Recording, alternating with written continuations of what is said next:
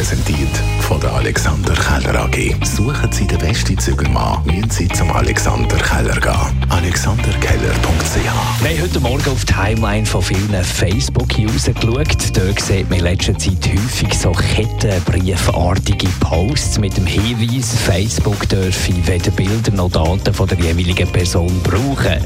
Nützen tut das nichts, sagt unser Digitalexperte. Nein, das bringt absolut nichts. Das ist Scam. Das ist die digitale Version von einem Kettenbrief, der schon seit vielen, vielen Jahren durch Facebook wabbert. Aber ja, es bringt absolut nichts. Das kann man posten, wie man es will, so oft, wie man es will, und auch alle Freunde weiterleiten. Es ändert nichts daran, dass Facebook alle unsere Daten und unsere Bilder kann nutzen kann, wie sie es eigentlich wollen. Dann ist ja der Wolf im Zürcher Unterland gesichtet worden. Ich frage jetzt für einen Kollegen, der auch Hündler ist, aber eher im äh, Zürcher Unterland unterwegs, kann so eine Wolfsbegegnung für Leute, die eben mit dem Hündler unterwegs sind, zu heiklen Situationen führen? Das ist von der Situation abhängig. So wie es jetzt im Kanton Zürich ist, wo ein einzelner Wolf durchzieht, der sich äh, kurzzeitig in der Region aufhält, da besteht äh, für Hunde keine Gefahr.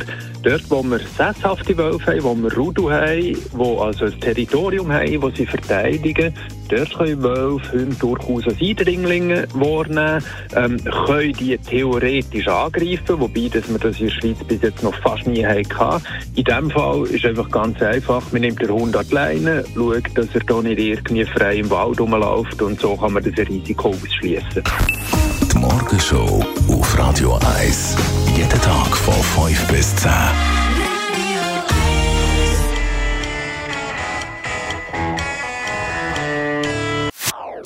Das ist ein Radio 1 Podcast. Mehr Informationen auf radio1.ch.